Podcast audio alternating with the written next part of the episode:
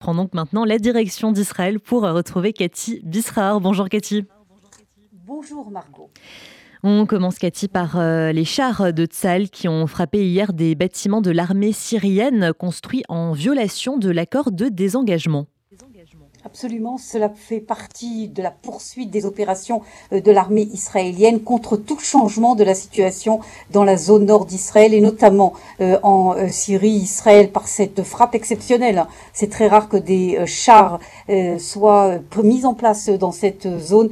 Le message qu'a voulu donner l'État d'Israël, à savoir aucun changement, aucune introduction des forces pro-iraniennes ne sera acceptée au nord d'Israël.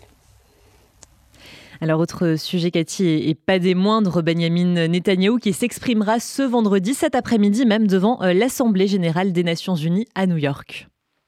Un discours qui est très très attendu, le premier depuis cinq ans, et on se rappelle les autres discours très spectaculaires de Benjamin Netanyahou. Cette fois, on a déjà une idée de ce que sera ce discours. D'abord et toujours évidemment l'Iran, mais surtout cette année l'affaire de l'Arabie euh, saoudite qui évidemment soulève énormément euh, d'intérêt aussi bien euh, en Israël que dans le monde entier.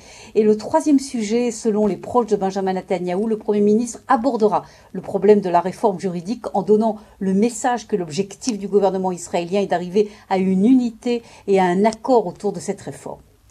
Et enfin, Cathy, l'accord euh, de normalisation entre euh, Israël et l'Arabie saoudite pourrait être conclu début 2024 développement de ces dernières heures, c'est évidemment l'interview euh, très important euh, du prince saoudien, du prince héritier saoudien à Fox News hier aux États-Unis, où pour la première fois, on a entendu de la part du dirigeant saoudien directement parler euh, de la normalisation avec Israël d'une manière totalement normale à sa question. Il a répondu oui, non seulement il y a actuellement des négociations, a-t-il dit, avec Israël, et notre but est de se diriger en direction d'une normalisation. Évidemment, le fait que le dirigeant saoudien ait reconnu officiellement ce que l'on dit déjà également sur cette antenne depuis des mois et des mois, euh, est considéré ici comme une confirmation qu'on se dirige en effet vers des, une normalisation qui sera évidemment très spectaculaire. On aura le temps d'en parler entre Israël et l'Arabie saoudite.